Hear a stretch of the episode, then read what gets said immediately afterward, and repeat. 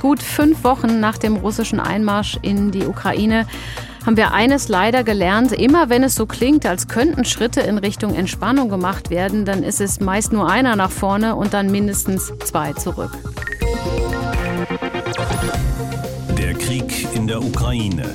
Fakten, Hintergründe, Perspektiven in HR Info. Fluchtkorridore werden angeboten, dann aber offenbar nicht eingehalten. Bei den Kämpfen melden beide Seiten Fortschritte und von hier aus kann niemand so richtig sagen, was stimmt. Aber wir können mit Menschen sprechen, die den Krieg miterleben müssen. Aktuell macht die ukrainische Armee nach eigenen Angaben Fortschritte in der Region Kherson im Süden des Landes. In dieser Region war bis vor kurzem Andrei Postuchenko zu Hause und mit ihm habe ich heute vor der Sendung gesprochen und wollte natürlich als erstes wissen, wie es Ihnen gerade? Also gerade geht es mir eigentlich sehr, sehr gut. Ich bin jetzt nicht mehr im Kriegsgebiet. Ich befinde mich zurzeit in der Westukraine wo das Leben ganz normal weiterläuft. Deswegen fühle ich mich wohl. Dann ist meine Familie auch in Deutschland, meine Frau und zwei Kinder, die sind gerade nicht weit von Frankfurt in einer Familie von meinen Freunden bei Rungen und das freut mich auch sehr. Ich bin beruhigt und kann weiterleben und arbeiten. Sie haben Ihre Familie selber vor elf Tagen an die Grenze gebracht. Und da stellt sich natürlich die Frage auf dem Weg dahin, es war ein weiter Weg auf der Fahrt. Was haben Sie erlebt und gesehen? Ja, ich war praktisch seit dem fünften Tag des Krieges eingekesselt bei Kherson. Das ist ja die Stadt mit 300.000 Einwohnern in der Südukraine, ziemlich nah am Schwarzen Meer. Mhm. Und ich konnte ja lange Zeit nicht rauskommen. Und dann hat es Gott sei Dank geklappt. An einem Tag, das war Montag, vor elf Tagen praktisch, oder ja, habe ich geschafft rauszukommen. Da müssten wir über Kriegsgebiet fahren. Ja, wir haben zerstörte Autos von Privatpersonen gesehen. Wir haben Leichenteile von den ukrainischen Leuten gesehen. Wir haben auch Leiche von den russischen Soldaten gesehen. Ja, das war ein Erlebnis, was man nie vergisst. Aber Gott sei Dank haben wir Glück. Wir sind mit einer kleinen Kolonne, also fünf, sechs Autos gefahren. Ich war vorne, weil ich die Gegend kannte. Und so sind wir über ein Dorf und dann weiter über einen Feldweg Richtung Westen gefahren, Richtung Stadt Mikolaev. Und Gott sei Dank haben wir Glück gehabt und sind gut angekommen. Sie haben das schon angesprochen. Sie sind aus Kherson und Sie leiten da ja eigentlich einen landwirtschaftlichen Betrieb. Sie haben schon angesprochen, da sind Sie nicht mehr. Sie wollten ja aber zurück, um weiterzumachen mit Ihrer Arbeit, aber das geht nicht, ne?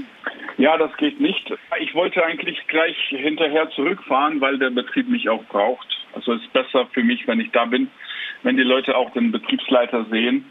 Das beruhigt vor allem. Aber es war leider nicht möglich. Ich habe ja drei Tage gebraucht, diese 1200 Kilometer bis zur slowakischen Grenze zu schaffen. Und als ich dann schon zurück wollte, war es nicht mehr möglich. Also die, die Ukrainer lassen jetzt auch in die Richtung auch nicht mehr durchfahren, weil es viel zu gefährlich ist. Also die Dörfer, wo, wo ich wohnte und wo unsere Betriebsstelle sind, also die sind jetzt eigentlich unter russischen Kontrolle und es wird jetzt sehr hart gekämpft. Kann der Betrieb ohne Sie auskommen? Ja, ich mache alles, was ich machen kann, telefonisch. Also wie gesagt, unser Stall arbeitet ganz normal weiter. Also die Kühe müssen zweimal am Tage gemolken werden. Wir versuchen unsere Milch zu verkaufen an die Privatpersonen und zum Teil auch wird es ja an die Krankenhäuser geliefert, kostenlos auch. Und was jetzt die Pflanzenproduktion anbetrifft, besteht zurzeit gar keine Möglichkeit im Feld was zu machen, weil es viel zu gefährlich ist. Und zum Beispiel heute haben wir schon die Lohnauszahlung gemacht. Also haben wir, habe ich von hier alles analysiert und das hat dann die Buchhaltung heute schon erledigt. Jetzt bekommen wir hier Meldungen, dass die ukrainische Armee tatsächlich in der Region Cherson Dörfer zurückerobert. Was sagen Ihnen die Menschen vor Ort? Ist die Hoffnung berechtigt? Ja, also diese Information stimmt. Das sind ja die Dörfer, die im, im Norden des Gebiets sind. Und bei uns im Süden ist natürlich die Konzentration von der russischen Armee viel stärker. Und ich bin mir ziemlich sicher, dass alle Leute, die jetzt, die jetzt endlich wieder ukrainische Soldaten sehen, dass sie sich freuen. Ich habe zwar in einem russischsprachigen Region gelebt, das war vor allem bis 2014, bevor wir die Revolution hatten. Und seit 2014 haben ja viel mehr Leute angefangen, dann Ukrainisch zu reden. Aber eins kann ich sagen, also es ist egal, welche Sprache man spricht. Die Leute, die ich kenne, die sind alle für Ukraine, die wollen auch als Ukraine bleiben und das wird auch so sein. Wie geht es für Sie persönlich weiter? Das ist auch eine gute Frage. Also erstens kann ich jetzt erstmal nicht zurück.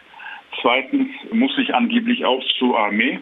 Diese Frage wird jetzt gerade geregelt, weil ich musste mich anmelden beim Kriegskommissar und jetzt gerade mache ich dann medizinische Untersuchung und dann wird es entschieden, ob ich dann zur Armee äh, gehen muss oder ob ich dann bleibe.